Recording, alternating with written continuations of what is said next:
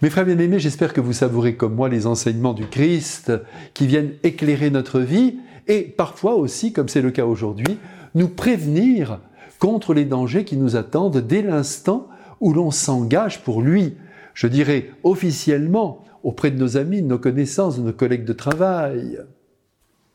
Évidemment, les propos que le Christ tient aujourd'hui ne sont pas adressés aux silencieux, ni aux camouflés, et encore moins à ceux qui ne prennent jamais position par peur ou par pudeur.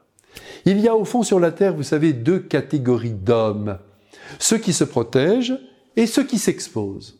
Eh bien, je vous en supplie, si vous appartenez à la première, passez dans la seconde, car un jour, vous regretterez d'avoir été des lâches et de n'avoir pensé qu'à vous protéger. Dans la vie, il faut prendre des risques, être prêt à défendre, les personnes qui ont besoin de votre soutien, même si vous deviez y laisser des plumes.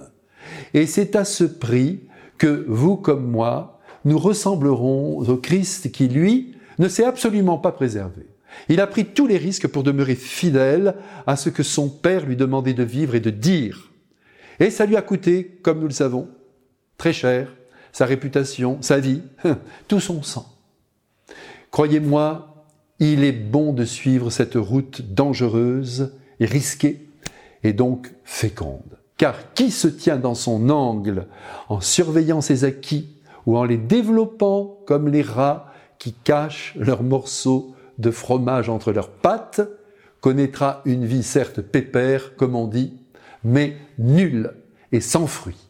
Se risquer pour les autres, pour la défense du bien, pour la diffusion du Saint-Évangile, eh bien ça c'est grand. Et c'est ça, vivre.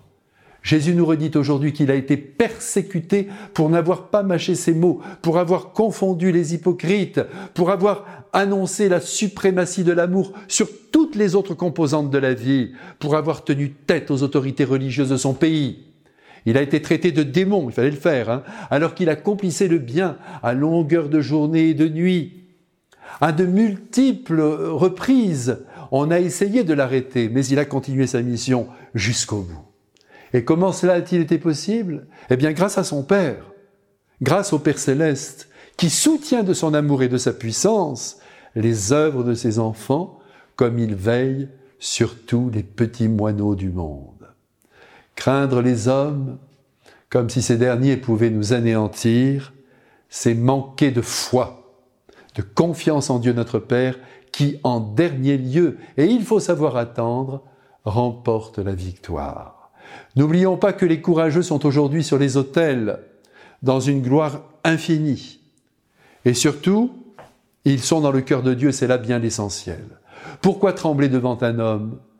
Tenons à nos convictions et défendons-les.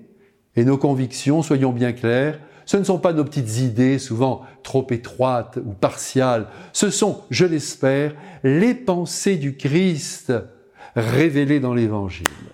Évidemment, il ne s'agit pas de parler de Jésus toute la journée à ceux qui nous entourent.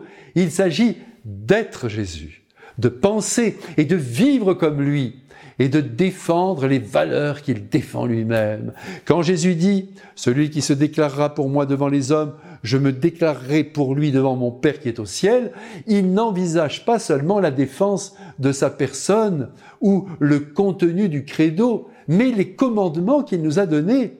Aimez-vous, ne jugez pas, ne condamnez personne, croyez dans la rédemption des êtres. Tout est là. Aussi maintenant, il me reste à vous embrasser et à vous bénir. Amen.